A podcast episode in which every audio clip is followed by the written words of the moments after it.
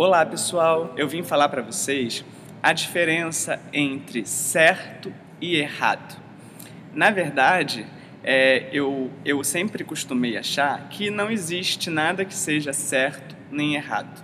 A gente costuma dizer, ah, você não está certo de fazer isso, ah, isso não é certo, pô, isso está errado, isso está, isso tá, isso, isso. e a gente fica dividindo o mundo entre certo e errado, como se a gente só tivesse duas opções na vida né, e a gente sempre tivesse a possibilidade de acertar, né, de ser um vencedor, né, de estar melhor que as outras pessoas, ou então da gente errar, de ser culpado, de ser moralizado, né, de ser vitimado por uma situação.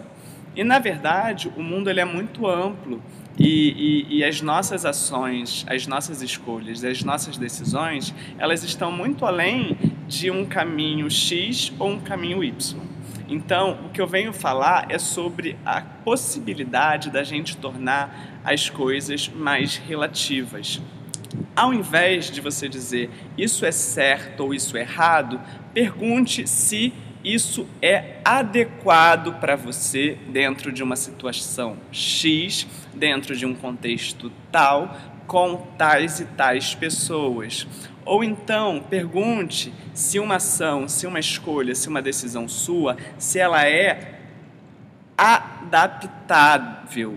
Ou então, pergunte se uma ação X, Y Z, ela é possível de ser realizada num contexto X, com pessoas X, Y Z, dentro de uma circunstância tal ao invés de a gente começar a pensar se as coisas estão certas ou erradas, a gente começa a pensar se elas são adequadas para tais situações, se elas são adaptáveis para tais contextos, se elas são possíveis para tais pessoas. E aí o mundo começa a ficar diferente. A gente tira essa culpa, a gente tira esse peso da consciência, a gente inclusive começa a entender que tudo é possível de relação de tudo, que tudo é possível de interação.